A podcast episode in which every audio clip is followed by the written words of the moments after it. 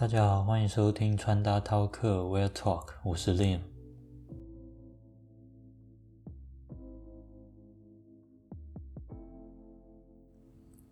在上期我们提到 City Boy 的时候，有顺便提到了关于假嘻哈的内容，而这个所谓假嘻哈的内容，就让我想到这次想要说的主题，那就是跟风。跟风这件事，就是指一件事情开始流行之后，就有很多毫不相干的人一直跟着进去追寻它。或者说是崇拜它，但不一定都是完全了解的。比方说嘻哈潮那一段时间，或者说一个东西突然好吃了起来，就会有人跟风的去吃，哪怕之前根本没有特别爱吃这类型的东西。或者说是服装也是有非常多，例如说之前的嘻哈风格，或者是。去年的 Outdoor 到现在的 City Boy 都是有所谓跟风的存在，而跟风这个词普遍来说都是被定义成负面的词语，例如说比较没有主见、人云亦云，难听一点的就会被说是假粉、凑热闹、蹭热度等等的一些不好的形容词啊。但跟风这件事情到底是好是坏，我觉得其实不一定全部都是负面的。我在这里就以穿搭这个范围为例子，大概的讲一下跟风的好处与坏处。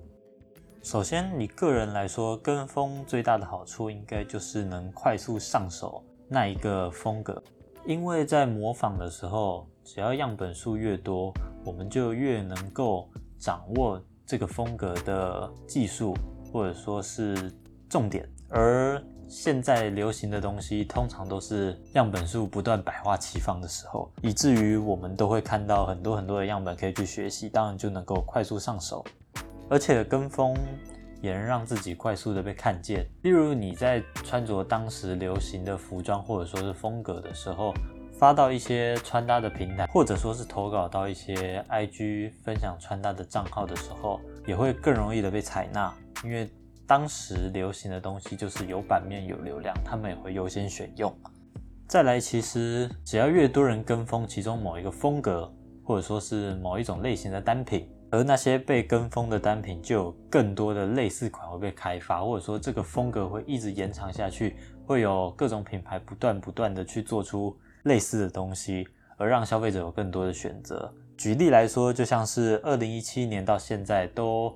还有继续盛行的解构风潮，虽然现在解构已经不太算是主流，但从二零一七的 The Ten 开始，就有越来越多的解构鞋不断的诞生。例如说吴建豪的解构帆布鞋，或者说 Sakai 跟 Nike 联手推出的 LD Waffle 等等，在之前都是想也想不到，但因为这次的解构风潮就被产生，让我们消费者有更多。不同的鞋型，但都是解构风格的东西可以选择。而在去年及今年流行的 Nike Dunk 系列，也是一次跟风而再次流行起的产物。因为其实，在前年跟去年都有陆续推出一些些的 Dunk，但其实好像都没有到去年底或今年的那样重新热潮。这部分则也是有一些因为跟风而造成的影响，才会越出越多。所以仔细想想，其实跟风虽然都被定义为负面的词语，但是还是有一些我们可以看见的好事发生。当然，我们也不能就这样去直接改变它为正面的词汇，因为它还是有它的坏处。例如说，跟风的人通常不会去深入的了解一个风格或一个文化的内涵，它是怎么诞生的，又为什么会流行起来，等等等等。像是刚刚提到的 Dunk 的例子，我相信也有非常多的资深潮流玩家会觉得现在的小朋友买 Dunk 都没有在乎他以前的文化。虽然很乐见 Dunk 的再次爆红，但是心里总是有一点不舒服。除此之外，因为跟风的人都总是跟风，在一个风格没有穿熟悉之前，就会转换到下一个风格，所以这会造成没有长时间的培育，或者说没有长时间的。磨合无法知道这个东西是真的喜欢是只是因为别人穿，所以造成自己审美观的影响。反过来说，或许他本身很喜欢这一次风格的单品，但因为风头过了，他也人云亦云的开始把它往衣柜里放，藏到最深，这样他就没有办法继续培养这个单品的兴趣，或许就错失了一个真爱，也丧失了一个能够继续深入钻研的机会。综上所述，我觉得跟风其实有好有坏，一方面能让我们喜欢的东西变得更广。一方面却又让普遍人的认知变得更浅。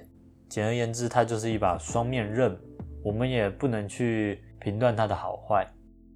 而在总结之前，还要提到逆跟风的行为。所谓逆跟风，就是把跟风的事反过来做。大家穿什么，我就不要穿；大家去吃什么，我就不要去吃，哪怕这是自己本来喜欢的东西。这件事听起来其实就有点不太理性，就像在股票的世界里面。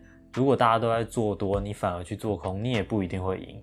某方面来说，也算是一种情绪化的影响。我觉得并没有比较好。跟风与逆跟风的行为上，我觉得两个东西的本质是相同的。那跟风到底是不是我们值得效仿的事情呢？我觉得其实跟风是可以做的。毕竟虽然一开始的本意不一定是要深入了解。但只要你去跟风，总能多多少少获得一些关于这个风格、这个单品的知识。或许你在跟风之后，深入的思考一下，就可以了解到自己是不是真正的喜爱这一个风格或单品，在未来也能更好的去使用它、运用它。只要知道自己在干嘛，我觉得试一试有何不可。在当时嘻哈潮的时候，我记得。N.C. Hardo，也就是热狗，他在接受访谈的时候有说过一个我觉得很棒的名言，那就是大家现在都在说嘻哈粉是一日粉，但其实每一个资深粉也都是从一日粉变成的。就是这一句话，我觉得非常棒。我们每一个对这个风格或单品了若指掌的人，曾经也不都是一个小白，或许也是被其他人说是。假粉的存在，但因为我们愿意深入的去尝试，所以才变成所谓的资深粉嘛。所以我觉得可以跟风，但不要盲目跟风。这就是我觉得新手要谨记最大的一个心态。而所谓资深粉或者是老手，也不要看到新人进来就一昧的去指责或者说是嘲笑，而是要多接纳一点。或许大家认为的一日假粉。